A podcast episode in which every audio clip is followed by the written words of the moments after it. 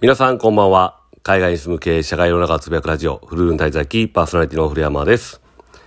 えー、今日は日本からね、お届けしております。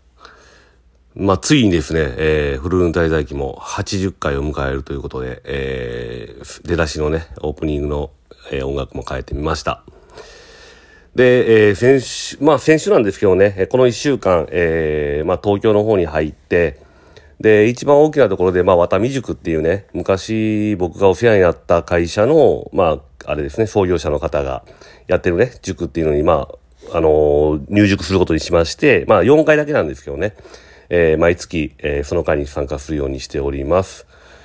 で、まあね、あの、友人の結婚式もあったので、えー、長くね、東京の方に滞在しておりますが、えー、やっぱりですね、日本ね、帰ってきて、まあ、乾燥と、まあ、まあ温度変化ですよね。結構寒かったので、もう一瞬でね、風邪ひいちゃったみたいで、えー、大変です。で最近ね、風邪って言うとね、もうコロナですかとかいう話なんで、むっとしいなと思ってね、あの、思いながら、えー、ただの風邪だと思うし、熱も出てないし、なんともないので、えー、大丈夫ですが、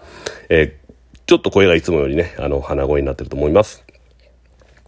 で、今回ですね、えっと、渡美塾の方にね、あの、参加させていただきまして、で、まあ今ね、僕自身がまあ経営者という立場から、えー、当時のね、まあ上司というか、まあ一番上の役職の、えー、創業者の人の話を聞いてね、どんな風に感じるのかなって、どんなことを喋るのかなっていうのをね、えー、まあ経営者の視点から見させてもらったんですけども、えー、やっぱりまあうちのね、えー、渡辺美樹さん、うちのというかまあ渡辺美樹さんは、やっぱり僕が入社した時とね、やっぱりこう、年も取られて、ね、ずいぶん柔らかくなってる感じはありましたけども、話してる内容がやっぱ変わらなくてですね、まあ安心したというか、あやっぱりブレない経営者ってこういう人のことを言うんだろうなっていうので、えー、なかなかいいお話が聞けました。で、その内容の中でですね、あのー、まあ、いっぱい失敗した経験っていうのを僕らにまあ、教え、教えるというかね、あの、話すことで、まあ、参考にできる、できると思いますっていうようなね、話をしていて、まあ、100億円ぐらいは失敗してますねっていう話をされてて、ちょうどですね、えっと、僕が受けたのが木曜日だったんですけど、えー、僕ちょうど水曜日のね、えー、先週のラジオで、もう全く同じような内容をですね、話してるわけですよ。言ったらまあね、あの、僕が成功しているとしたら、まあ理由の一つとしては、えー、失敗をね、えー、人よりも早く、えー、積み重ねてきて、まあその経験があるからこそ成功してきてると思いますっていう話をしてて、それとね、もうほぼほぼ同じような話をされてたんで、もしかしたら俺の内容をパクったんかなってね、えー、思いながら、ただ、まあ僕自身がやっぱり14年間ね、えー、まあそこの会社の経営理念が好きで、い、まあ、いろいろ学んできたので、逆にね、まあ僕の中にこう、ずっと刷り込みとしてですね、渡辺美樹さんの考え方があったから同じようなことを話してんのかなっていうふうにも思いました。まあどちらにしろですね、あのー、考え方の根本、僕がね、尊敬する経営者の、経営者である、まあ、渡辺さんと同じ考え方できてるっていうのはね、ちょっと、え自分自身も成長したんかなって思ってね、嬉しく思いました。で、やっぱりですね、あのー、まあ、講演とかね、ずっとされてるので、まあ、3時間だったんですけど、ずっと喋ってはりましたね。で、ずっと喋っているだけのネタを持ってんのもそうだけど、やっぱり喋り慣れてるっていうのでね、あのー、まあ、経験値ってすごいなっていうのと、まあ、そういうのにね、あのー、リーダーとしてこう、うまく喋れるっていうのは一つのね、えー、能力なんだろうなっていうふうに思って、えー、まあ自分自身もですね、まあ憧れ、今までは憧れでしたけど、まあ今後は目標としてね、えー、同じ経営者の立場として、やっていければいいなっていうふうに思いました。で、まあ、その後ですね、えっと、結婚式に、えー、親友のですね、結婚式に参加させてもらったんですけども、まあ、それもですね、150人ぐらい集まってて、で、なかなか盛大な結婚式で、で、昔のですね、まあ、香港で一緒に知り合ってサッカーやってた友達とかでね、えー、帰国したりとかほとんどなんで、まあ、そういう子たちとね、えー、会って、えー、なかなか同窓会のような感じでね、あのー、話ができて非常に楽しかったです。ただ、もうちょっと体調が良かったらね、あの、長く一緒に飲んで話せたんですけど、僕もちょっとね、あの、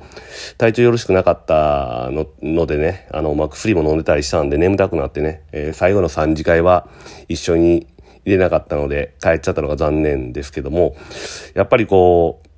みんなね、こう、いろいろこう、ね、同窓会みたいな感じで集まったんですけど、その、なんていうかな、僕がし、僕は全員知ってるわけですよ。言ったら僕長いんで、香港ね。ただまあ、その、僕の知ってるものを A さんと B さんは、えー、かぶ、時期が被ってなくて知らないとかあったんですけど、まあそういう人たちが集まってて、まあ俺めちゃくちゃ長い、やっぱあのフル株で長いから、あの、全員知ってるって俺だけだなっていう感じでね、ちょっとね、あの、年取ったなっていうのところもね、感じましたが、まあ、比叡神社での神前式から、えー、なんだかな、椿山荘か。まあ、どこもですね、あの、歴史のある、えー、有名なところで、えー、挙式と、まあ、披露宴をしていて、まあ、そこ参加させてもらって、まあ、比叡神社もね、あの、天皇、天皇家御用達なんですかね。あの、菊の紋章があったので、まあそこではまあね、御朱印帳を持って行ったんで、御朱印もらったりとかして、えー、参加させていただきました。まあ非常に、えー、豪華なね、結婚式で、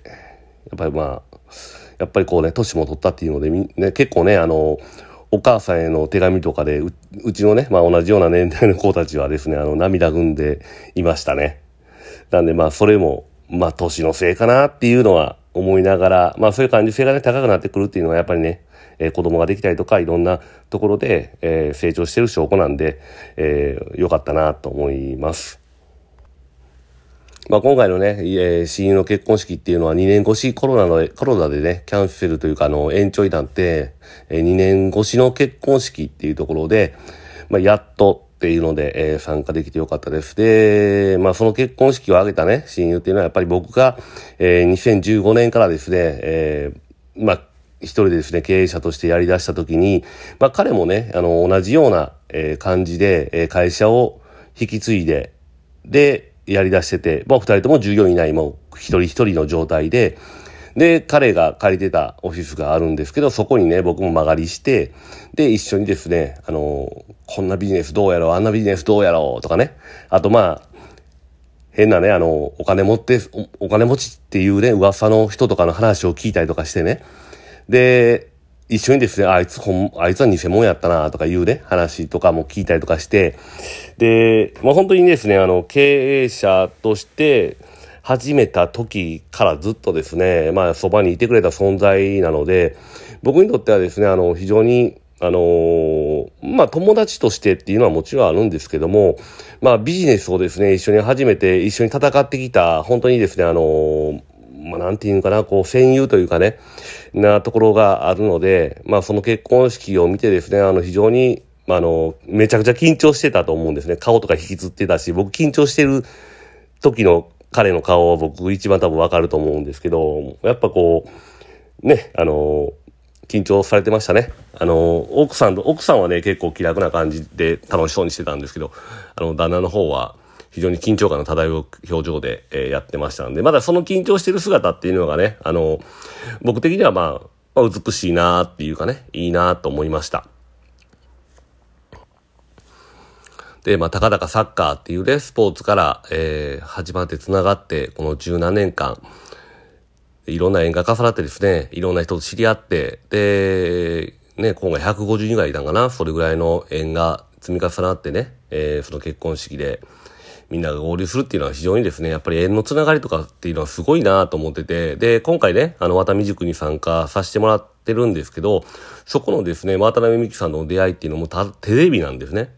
で、僕はもう就職も決まって、内定も決まっててですね、で、別の会社に行く予定だったのが、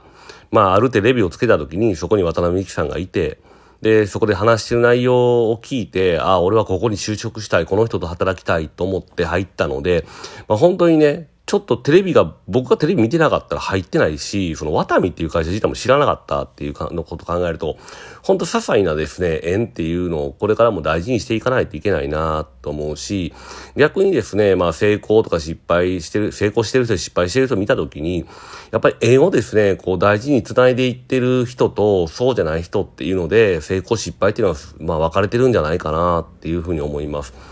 で、最近ワタミつながりで言うとですね、僕が、えー、ワタミの会社の、まあ、えっとですね、担当者を紹介した、人がいるんですけど、まあ彼もですね、えっと、最近自分で事業をするという会社を設立して、で、やり始めて僕がワタミをつないだら、まあその事業が契約にね、結びついたっていうことでですね、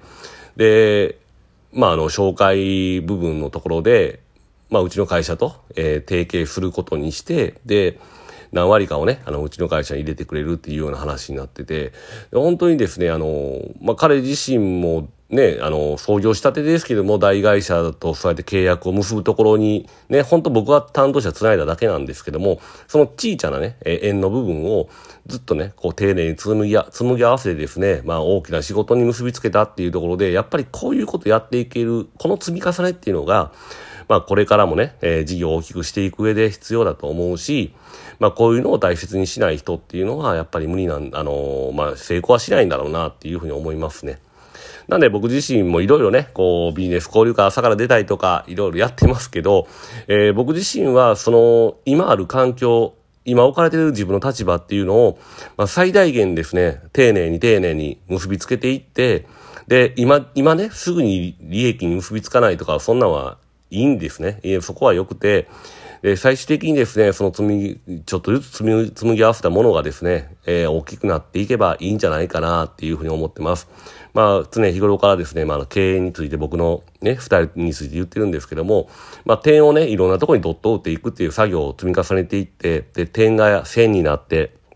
ね、線が、えー、二つ、3つになると面になって、で、そっからね、面が重なり合っていったら立方体になってとかいう風にして、えー、ビジネスをつなぎでいければいいなと、えー、思いました。えー、100回まで頑張りますんで、えー、今後もよろしくお願いします。